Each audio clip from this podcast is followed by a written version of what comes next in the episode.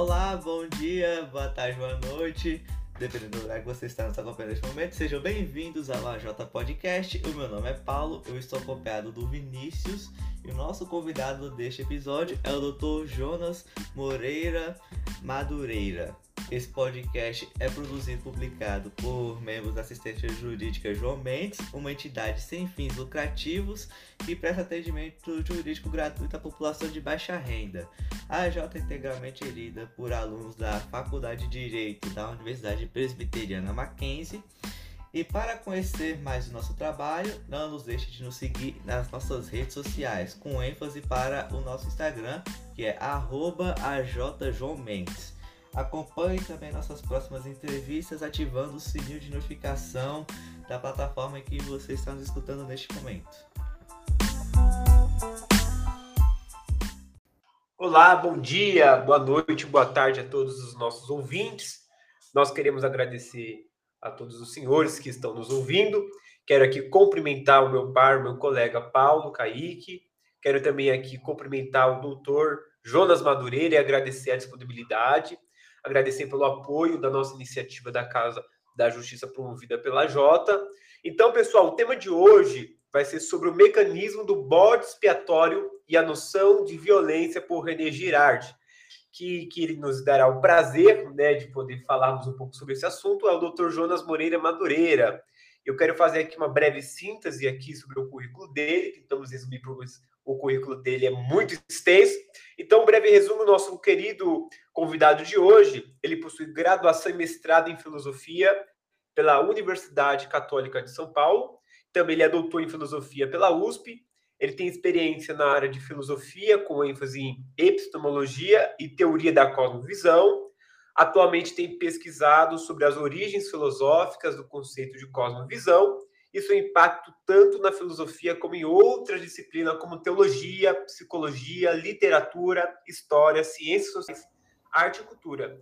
Também é professor e pesquisador da Universidade Presbiteriana Mackenzie. Esse é hoje o nosso convidado. Muito obrigado, viu, professor Jonas? Hoje pela, pela honra que o senhor nos dá hoje de poder conversarmos um pouco com o senhor e poder aprender aí um pouco sobre esse tema que é de suma importância. Eu que agradeço, Vinícius, pelo convite, agradeço a você, a Paulo, que também está aqui acompanhando a gente nessa conversa. Quero já cumprimentar de antemão todos aqueles que têm acompanhado o podcast da Jota. Espero que a gente tenha aqui uma boa conversa. Muito obrigado, é um prazer estar aqui. Prazer é todo nosso.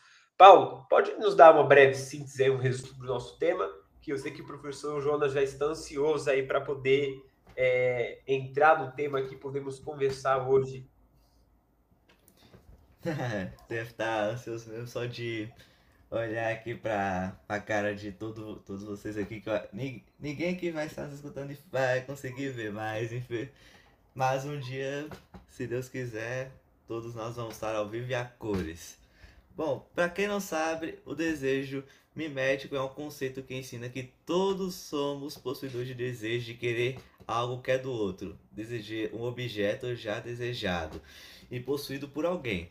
Quando duas pessoas desejam o mesmo objeto, cria-se uma simetria que produz duplos e gera uma rivalidade intensa. Eles surgem assim que o objeto desaparece no calor da rivalidade. Os dois rivais ficam mais preocupados com a derrota do outro do que com a obtenção do objeto que era o objetivo inicial e principal. Dessa forma, o objeto torna-se irrelevante e vira apenas uma desculpa para a disputa. Sendo assim, se duas pessoas estão brigando pelo mesmo objeto, o mecanismo se torna mais atrativo para as pessoas ao redor. Essa disputa faz com que o desejo se torne mais valioso aos olhos de todos.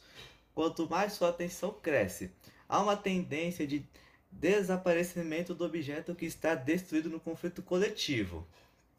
E quando o mimetismo se torna antagonista e o objeto some, o que sobra é a violência, a única forma de reconciliação para a interrupção dessa crise, com o modo de salvar uma comunidade de se autodestruir.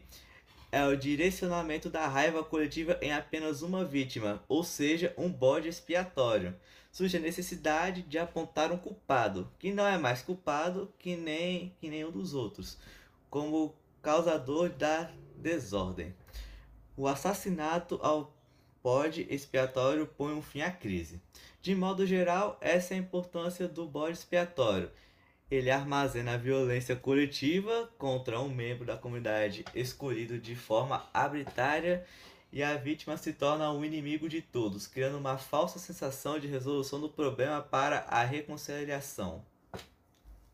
Professor, é, primeira pergunta aqui que a gente fazer sobre essa primeira síntese, esse resumo que o Paulo fez. Existe, porventura, algum estereótipo que define um bode expiatório? Essa é uma boa pergunta, Vinícius. É, muitas vezes a gente acha que o que é, seria esse bode expiatório, né, esse catalisador da violência coletiva, né, seria alguém que já tem uma predisposição a ser o catalisador da violência. Né? E o que Gerard mostra é que isso não tem absolutamente é, fundamento. O bode expiatório pode ser absolutamente qualquer pessoa, desde que ela seja, ah, inclusive, a, a catalisadora dessa violência toda, essa, essa violência que é coletiva, ela não importa o que ela seja, nem quem ela seja, ela servirá como símbolo de catalisação dessa violência, aquilo que os antigos chamavam de catarse, né? uma espécie de purificação da violência. Deixa eu te dar um exemplo só para você ter ideia. O exemplo que o próprio René Girard usa, que é o autor dessa teoria, é o próprio Jesus Cristo.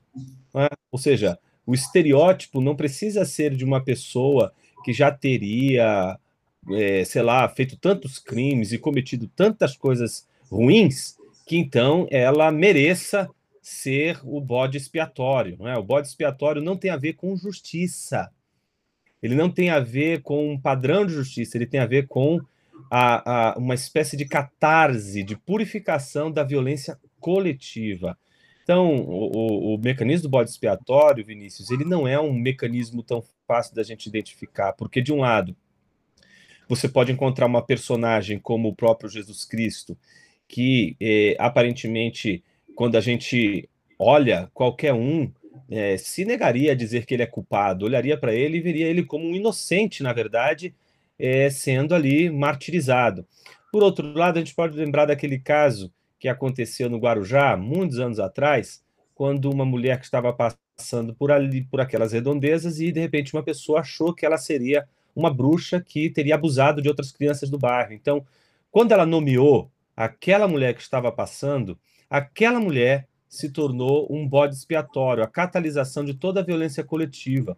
Aquela mulher apanhou manhã, tarde adentro, de muita gente daquelas, daquelas, daquele bairro, porque todo mundo acreditava. E ela, por mais que dissesse, não sou eu, não sou eu, ninguém quis, obviamente, saber se era ela ou não. Final da tarde, depois de morta, né, chegou-se a notícia de que não era aquela mulher, de que ela morava em outro lugar, era uma mãe de família, estava passando realmente ali, trabalhadora, duas filhas, o pai desesperado, as meninas desesperadas.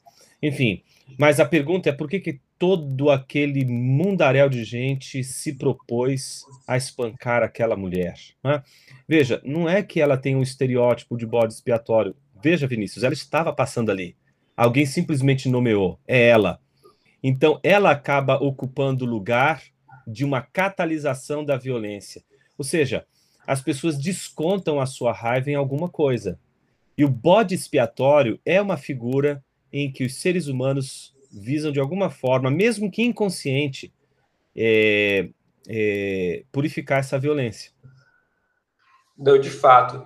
Todo, é, como, como diz aquele ditado, né? todo mundo tem um bode expiatório, né? Sempre tem um bode expiatório em que uh, nós queremos terceirizar a nossa culpa em um terceiro para que não, ele que é o culpado, ela que é o culpado de tal violência, de tal fato na minha vida. Eu acho interessante aqui, na, na, no resumo que o Paulo acabou de mencionar, é, quando fala aqui do, do mimetismo, quando ele se torna antagonista e o objeto some e somente a violência, a única forma de reconciliação para interromper essa crise, com o modo de salvar uma comunidade de se autodestruir, é o direcionamento da raiva coletiva e apenas uma vítima. Eu lembro muito bem é, que no semestre passado, quando eu tive aula com o senhor, o senhor falou sobre o Luhmann, né, que ele falava sobre o poder que a sociedade tem de se poder se é, auto-recompor, né? Voltar a si. E isso é interessante de, de, de ver, né, professor? Querendo ou não, é, as pessoas hoje em dia, da forma que vivem, de, de, podemos falar dessa polarização no meio político, meio religioso, tudo mais, todo mundo sempre busca encontrar ali um bode expiatório em que eles possam ali tentar acabar com essa raiva coletiva e sempre vai ter um bode expiatório. Acho muito interessante até que o senhor mencionou aí no caso de Jesus, a gente pode ver isso mesmo quando a gente olha para a história, para as escrituras sagradas, a gente vê de fato que foi o que aconteceu com ele, que aconteceu com tantos outros no decorrer da história e vai acontecendo. E a nossa outra pergunta aqui é, porventura, professor, tem alguma relação da religião com a violência e o mecanismo do bode expiatório? Tem algum, alguma relação, algo envolvido? E, com certeza, mesmo porque, Vinícius, a expressão bode expiatório, ela é uma expressão religiosa. Ela vem do judaísmo. Né? O judaí, é no judaísmo que a figura do bode expiatório se apresenta como aquele que recebe a, a digamos, a culpa do pecado de todos quando o sacerdote impõe as mãos sobre ele. Então, esse gesto do sacerdote impor as mãos sobre o bode expiatório é o gesto do sacerdote que, representando o povo, o povo todo, pega todos os pecados e transfere para o bode, solta o bode, a, a, fim de que o bode é, faça esse movimento de recepção da, do pecado e da culpabilidade. Então, o que o Girard fez foi perceber que esse mecanismo do bode expiatório que está presente no judaísmo também aparecia nas religiões helênicas, nos sacrifícios aos deuses sangrentos, tanto no contexto da Grécia arcaica, como no contexto também nórdico, né, no contexto das, das civilizações nórdicas, em que uh, o, o sacrifício de animais para uma espécie de expiação era extremamente necessário, porque a ideia de um inocente pagando pela punição que outros ali deveriam cumprir. O curioso é a associação, Vinícius, que o Girard faz desse mecanismo religioso, cultural, presente em diversas culturas, né? essa associação com a violência. Veja, ele nota que todo sacrifício é violento, é uma cena cruenta, é uma cena de sangue, escorrendo sangue, o animal padecendo, o animal sendo sacrificado. Essa violência toda, ela expressa uma, uma noção que, que diz respeito a todos os seres humanos. René Girard, ele, é, como diria também o Karl Jaspers, entendia que todos os seres humanos possuem em si uma violência enrustida é? O Karl Jaspers, eu tenho aqui um trechinho de um livro do que ele publicou logo após o final da Segunda Guerra Mundial. Ele foi o primeiro filósofo a fazer uma autocrítica e escrever um ensaio de autocrítica dos alemães em relação à, à Segunda Guerra. Então ele diz, ele, ele, trabalha, inclusive o título do livro é a questão da culpa, a Alemanha e o nazismo. E lá pelas tantas ele diz assim: há algo insolúvel na existência humana que sempre obriga a se chegar a uma decisão com o uso de violência. Ou seja, parece que é um padrão é, muito comum entre os seres humanos, que possuindo uma violência entre si, em si mesmos, parece que só conseguem resolver determinadas situações através do uso da violência. Essa, essa necessidade do uso da violência é que, que Girard fica preocupado. Por que, que ela é necessária? Ela é necessária porque parece que o ser humano não consegue deixar de ser violento enquanto a violência que está dentro dele não é transferida para um bode expiatório. Veja, Vinícius, como a gente apresenta esse mecanismo da violência contida quando a gente, com muita raiva, dá um chute no sofá. É verdade. A pedra. Ali você está botando toda a sua raiva no, naquele objeto. Algumas pessoas vão canalizar essa raiva para o esporte, vão pegar um, um, um, saco de bater e vão dar murros ali naquele saco para aquela violência toda, né? Ele fazia a catarse daquela violência. Isso é muito sintomático. Veja uma pessoa que passa o dia inteiro é, com a cabeça quente, foi criticado, passou o dia inteiro bem mal. No final do dia vai encontrar as pessoas que ama e de repente a pessoa que mais ele ama na vida fala uma palavra que foi a palavra que mais aterrorizou ele o dia inteiro. Na hora ele vai e fala um monte de impropérios. A pessoa nem sabe o que aconteceu. Mas ele fala, descarrega, fere a pessoa com palavras grosseiras. E dali a pouco ele, veja, ele sente um alívio. Ai, botei tudo para fora. Mas ele colocou isso tudo na pessoa que ele mais ama e que não tinha culpa de nada disso. E aí a pessoa fica magoada, ferida, e você tem que chegar lá e dizer: Olha, não é você, eu estava muito irritado e eu acabei me explodindo, eu não controlei os meus sentimentos aqui, mas não é você, você não é a culpada de tudo isso. Mas ela acabou, naquele contexto, fazendo o papel de um bode expiatório. Observe, Vinícius, que o Gihali traz isso para a esfera política, como você bem notou. Uma época de polarizações, é claro que a gente sempre está procurando um bode expiatório. E nada mais do que um bode expiatório para unir pessoas tão diferentes, tão divergentes, pessoas muito diferentes, que estão insatisfeitas com a vida. Se aparece um bode expiatório para elas, elas vão se unir para aquela violência, aquilo tudo ir embora. Veja como todos os movimentos de impeachment ah, que a gente tem de presidentes da República, eles vêm carregados disso. Veja, aqui não está em jogo se o determinado é, determinada autoridade, presidente, tinha sim culpa no cartório, não.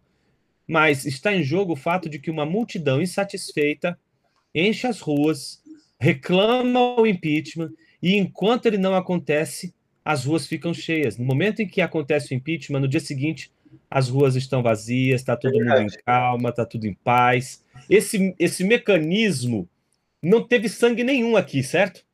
Mas o mecanismo do bode expiatório apareceu. Isso acontece também nas grandes organizações, num trabalho. Uma equipe, de repente, está ali e aponta para uma determinada pessoa que ela não é a culpada, mas está todo mundo insatisfeito. Ela simplesmente acaba se tornando um bode expiatório. E aí isso significa que todo mundo vai dizer o seguinte: enquanto ela não for mandada embora daqui, a gente não vai ter paz nesse escritório. Entende? E aí, quando ela é mandada embora, no dia seguinte está todo mundo em paz. Nossa, ainda bem que saiu essa pessoa, agora a gente pode viver a vida em paz, etc. E o que Gerard tenta mostrar é que a pessoa não tinha nada a ver com a paz. A paz e, e, e o inferno, digamos nesses termos, que o pessoal vivia, não era por causa dela principalmente. Entende? Mas há aquela crença de que se ela for expulsa daquele meio, todo mundo vai ficar em paz, vai tudo se resolver, etc. Por quê? No fundo, no fundo, a vítima foi sacrificada, a violência foi perpetrada. Veja, ela não precisa ser perpetrada com as mãos, com as palavras também. Né? E no dia seguinte está tudo em paz.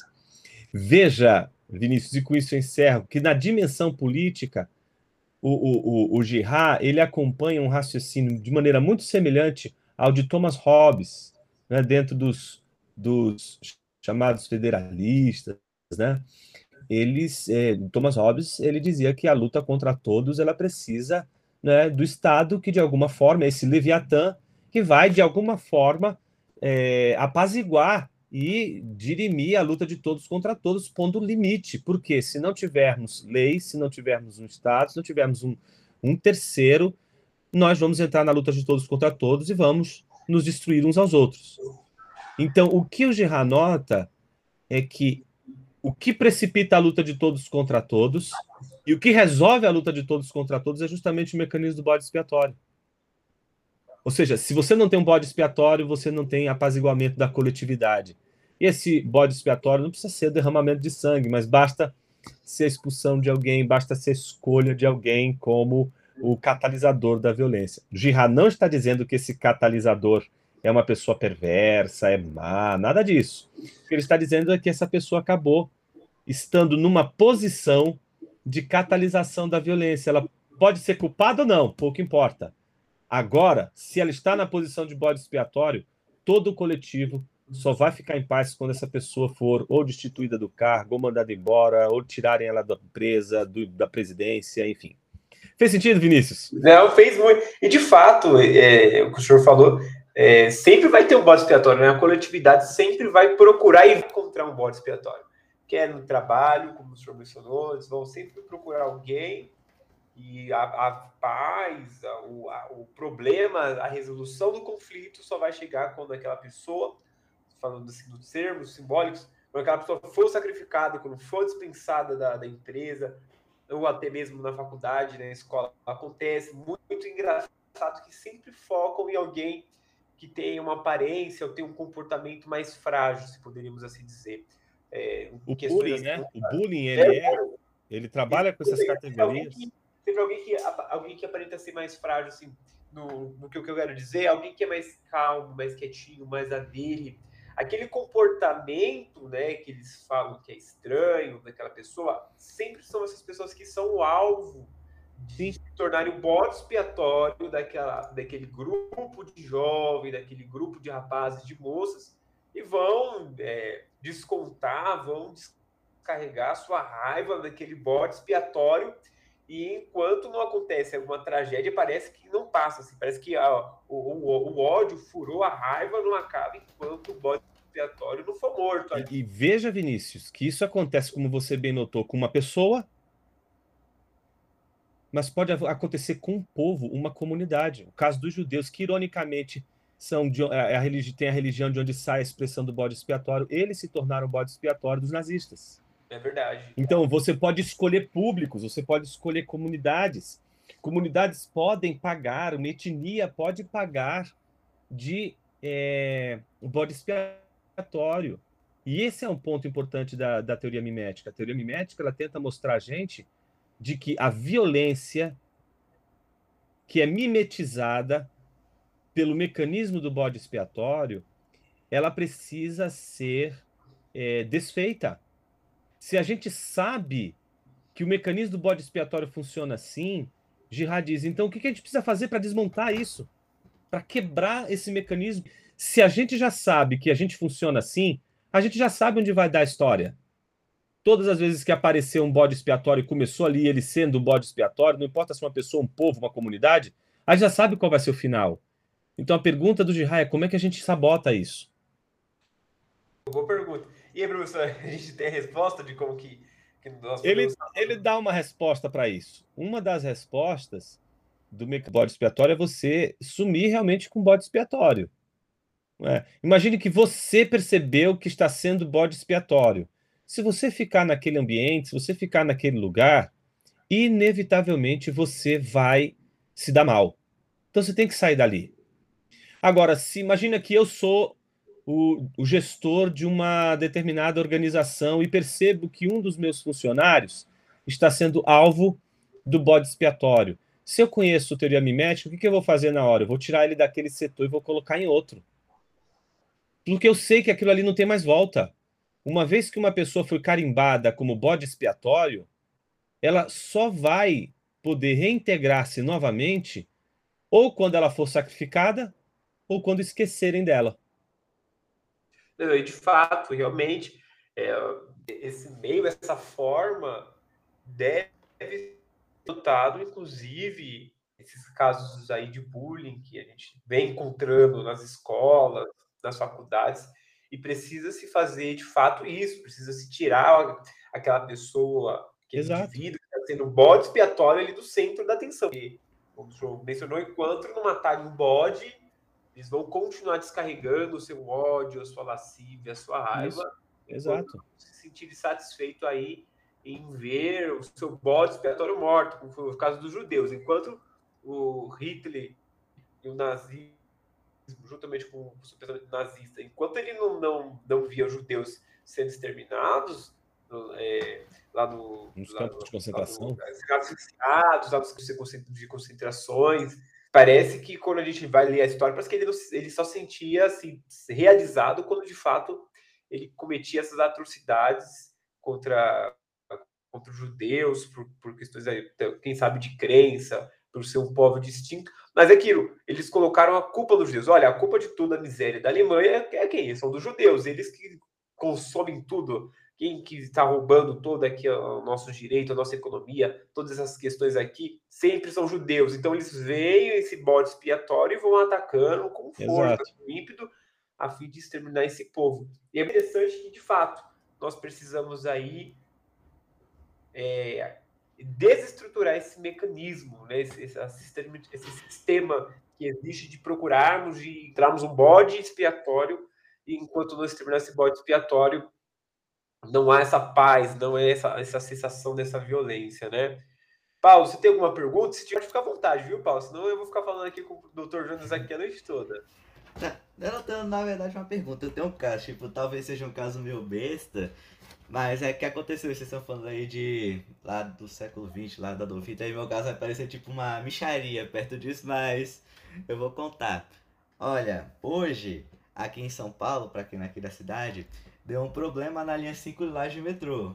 Tipo, ah, o metrô parou e etc. A gente sabe, quando o metrô para, o, o como eu diria lá, o fuá que acontece.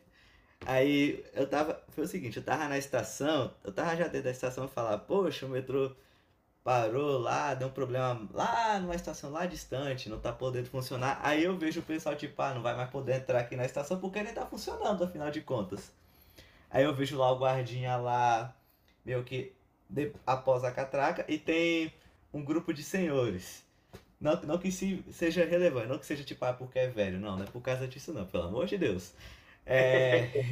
porque tem dessas. Aí eles falaram assim: Ah, seu, seu guardiã inútil, cadê essa droga de metrô? Tipo, ficaram assim gritando pra ele, apontando dedo, pensando assim: Gente, mas o cara não tem nada a ver com isso. Tipo, deu uma falha lá numa estação mais distante.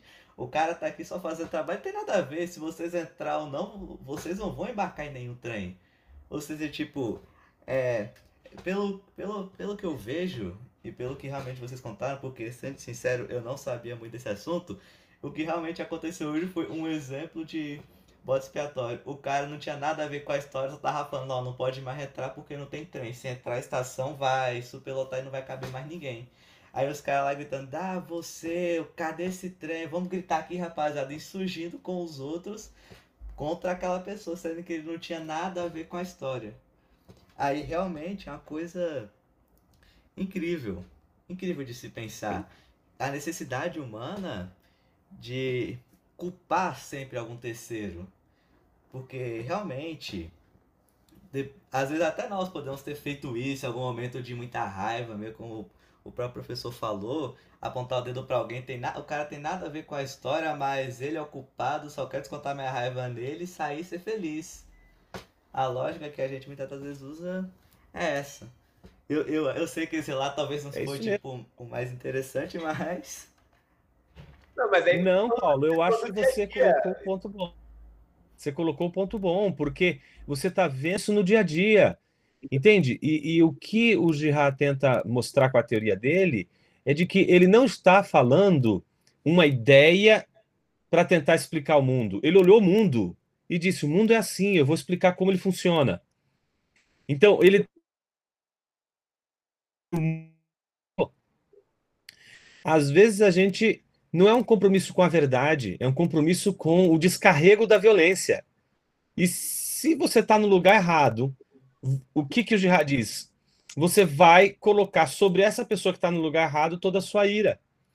O Jihad está dizendo: você sabendo do mecanismo do bode expiatório, você consegue, você mesmo, lidar com a sua violência. Veja, o Jihad está dizendo: tem uma violência embutida de uma tal forma que nós acreditamos que só vamos conseguir resolver esse problema usando hoje dentro de mim, sabendo que eu tenho tendência de descarregar, por que, que eu vou cair na cilada do bode expiatório? Todas as vezes vai aparecer alguém na minha frente que, vai, que eu vou chegar acreditando. Ah, minha vida é uma desgraça por causa desse desgraçado, vou acabar com ele. Entende? É, o que o Gerard está dizendo é por que, que você acreditou nisso? Claro que não é isso. Você é infeliz por outras razões. Mas você agora precisou de um bode expiatório para que essa insanidade se extravasar. O que o Gerard está dizendo é você sabendo disso, vai fazer um esporte, vai canalizar a sua violência em outro contexto, em que você vai produzir algo e não é, cair nesse engano do bode expiatório que faz você é, mimetizar a violência no seu próximo, não é? numa outra pessoa. É isso que ele está dizendo, não faça isso. E a gente acaba fazendo isso é, às vezes até sem perceber, né? Na verdade, professor, às vezes a gente nem nota e a gente está tá dissimulando essa, essa raiva aí. Às vezes acontece.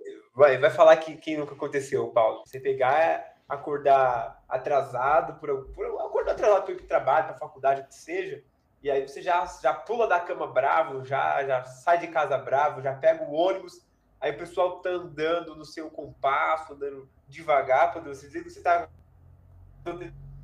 essa pessoa vou chegar atrasado por causa desse motorista, aí você quer é, adiantar, você quer que o motorista dirija mais rápido do, do, que o costume, você quer que as pessoas corram mais rápido que você, mas no outro dia anterior que você sabe, mas você tá lá tranquilo, sendo a pessoa que tá lá andando, olhando, olhando pro, andando, olhando pro celular, caminhando bem devagarzinho, as pessoas querendo passar. E de fato, a gente, nós fazemos isso de uma forma escolhemos alguém para ser nosso bode expiatório preparamos o holocausto para fazer o sacrifício e vamos mandando sacrifício, que venha cordeiro, que venha bode, que venha tudo. E foi basicamente o que o Hitler fez. Pegou, escolheu o bode expiatório, judeus. Pegamos os judeus? Vamos preparar o local. Vamos preparar o local do sacrifício. Preparou o local do sacrifício, centro de concentrações. Vamos, vamos matar, vamos terminando aqui, que é aqui que vai sair a resolução do nosso problema. E todo mundo faz isso. Em questões aí políticas, religiosas, é, política, a, a, esquerda sempre vai culpar a direita, a direita sempre vai culpar a esquerda e assim sucessivamente. Todos sempre vão encontrar um bode expiatório para poder dissimular, descarregar sua raiva, infelizmente. É, professor, uma outra pergunta também que é muito interessante que foi separado é o, qual seria aí a relação triangular proposta por Girardi, composta pelo sujeito, o modelo e objeto, e como se relaciona com a origem de conflitos sangrentos. Olha, isso, muito bom. Veja, ele quer mostrar o seguinte: de um lado existe o mecanismo do bode expiatório. A pergunta é por que, que as pessoas usam esse expediente? Razão, porque elas não estão satisfeitas, elas têm desejos que não foram atendidos. Então, onde está o problema da violência? Nos desejos, na insatisfação dos desejos. Desejos não satisfeitos tornam as pessoas violentas e as pessoas violentas vão procurar um bode expiatório para descarregar toda essa violência de suas insatisfações no bode expiatório. Então, ele percebeu que o problema do bode expiatório tem a sua origem no desejo. E aí, o que ele notou? Que, diferente de Freud, as pessoas não desejam meramente elas desejam algo sempre mediado, sempre mediado.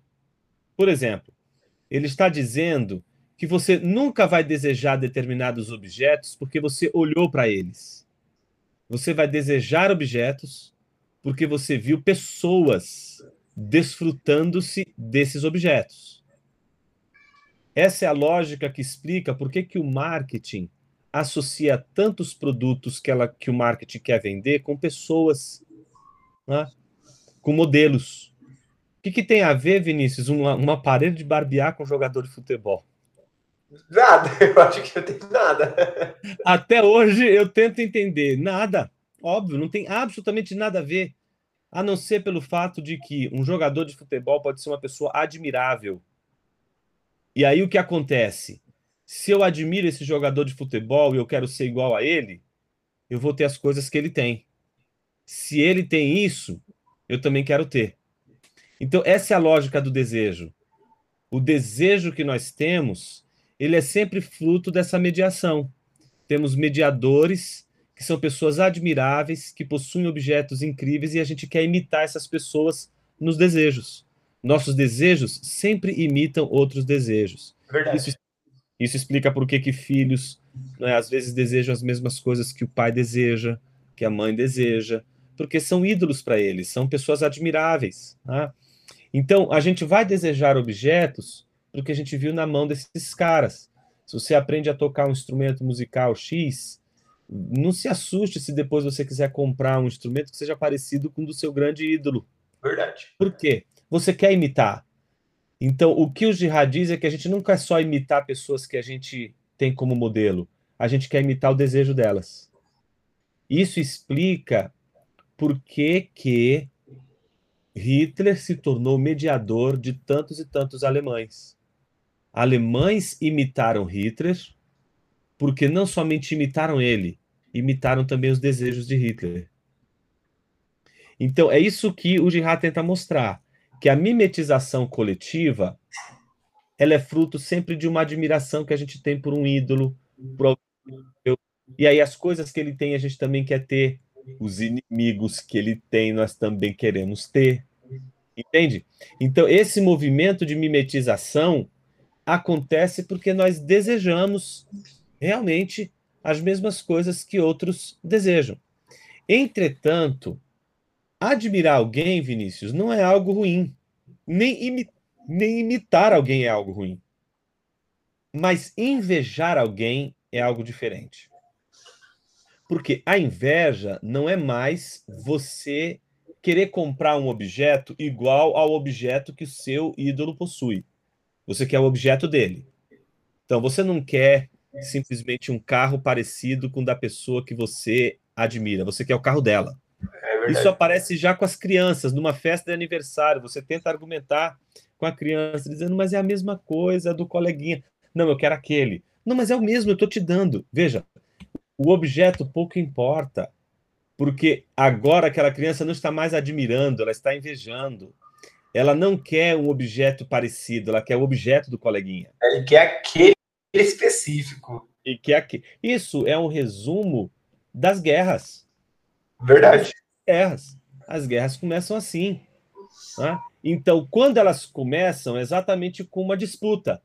Quando de repente alguém satisfeito, que agora inveja outro, diz assim: ele é a causa de toda o infortúnio da nossa da nossa casa.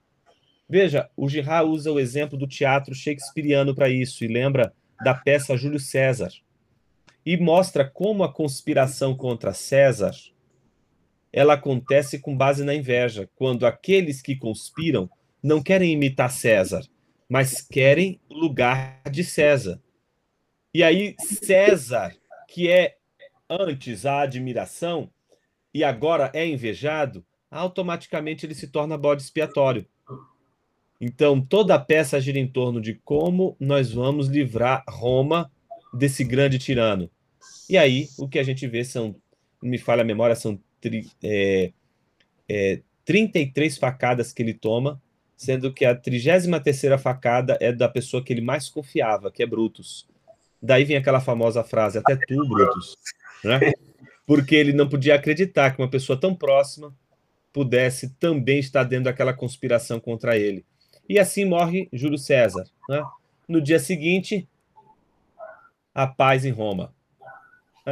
Então, essa é a ideia que o Girard tenta mostrar, que a conspiração ela vai sempre ser o resultado de pessoas insatisfeitas porque não conseguiram ter as coisas que elas gostariam de ter, e elas vão escolher justamente como objeto, é, desculpa, como bode expiatório, aquelas pessoas que têm o um objeto que elas gostariam de ter e não têm. É um grande problema, né, professor? Essa maldade interior do homem, da mulher, de querer não só o mesmo objeto, né? Pior, querer o objeto em si da própria pessoa. Então, isso em várias, várias áreas, né?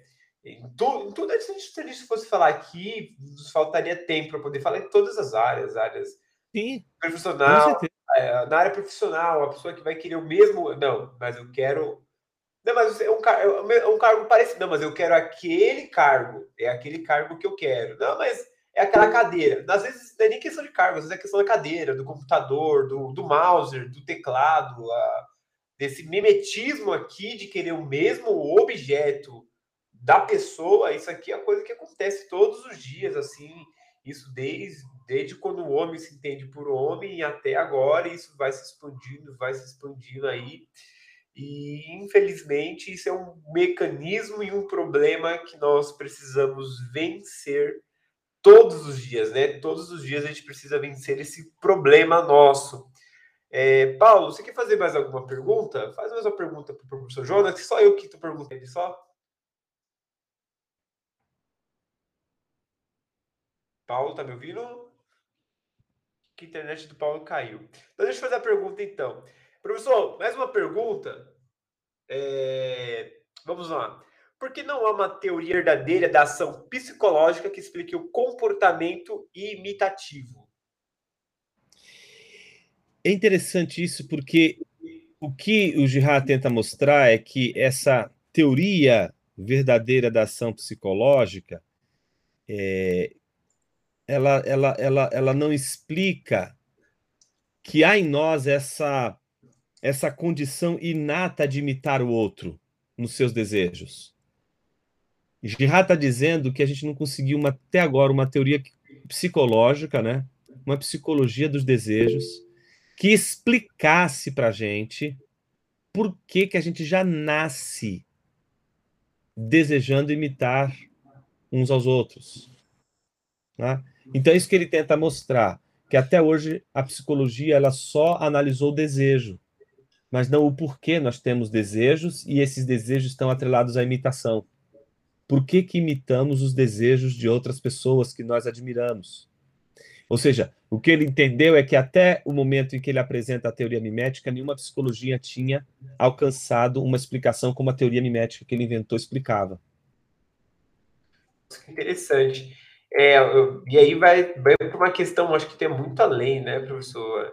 Aí para quem é, tem alguma religião, que é cristão, que é judaísmo, não sei qual que é a religião de quem está nos ouvindo, ou até que não tem, mas para quem tem e acredita aí que além desse corpo físico existe uh, alma e existe espírito, isso aí é, iria até muito além até do, do, das questões físicas, né? Já iria para uma questão espiritual, uma questão já da, da queda do homem, do pecado original aí.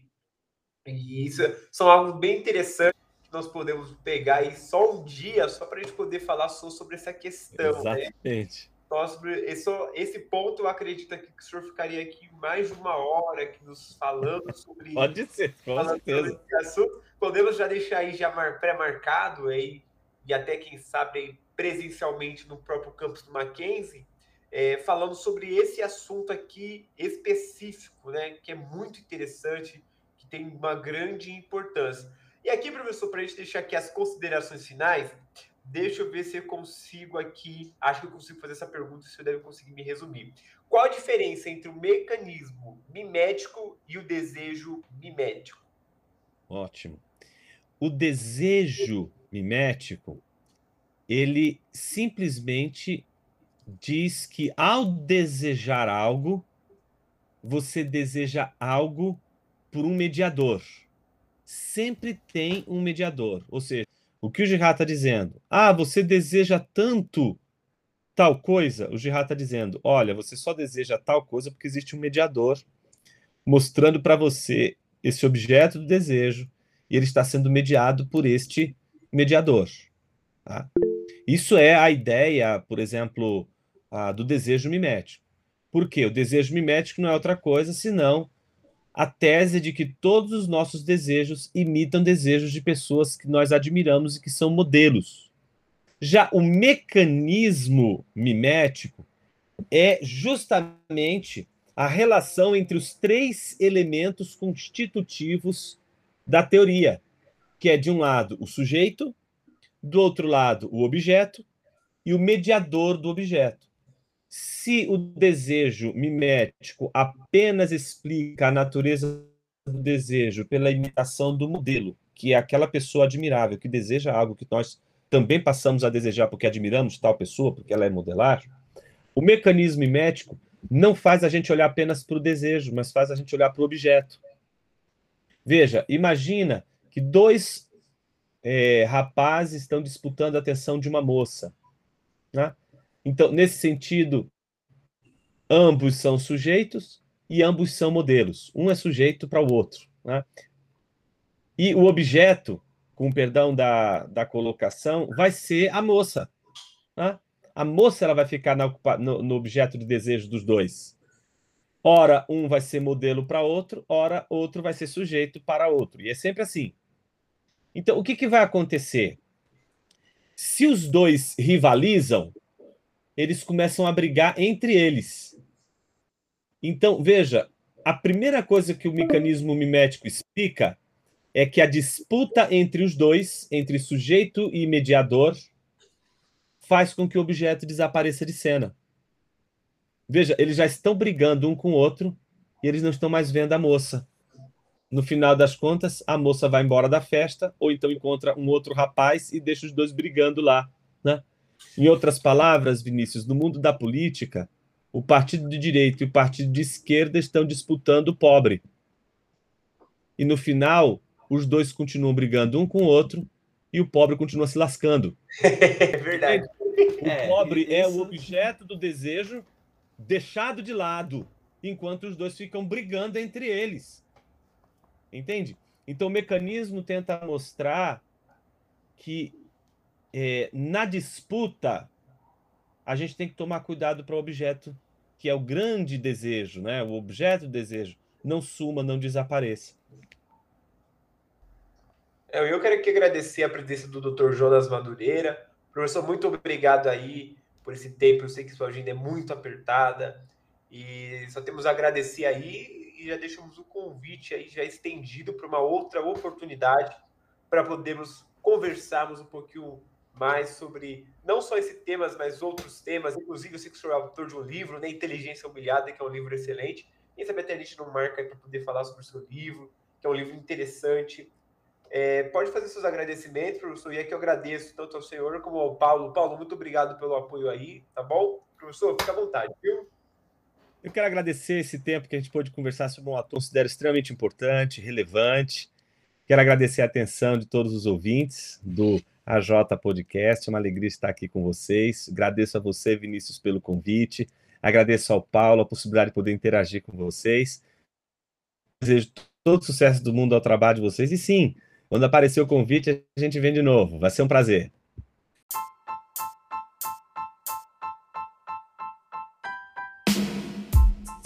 Tchau, pessoal, muito obrigado. Não esqueçam que o episódio estará já já disponível e também sigam nas nossas redes sociais, arroba. Tchau, tchau. Obrigado a todos.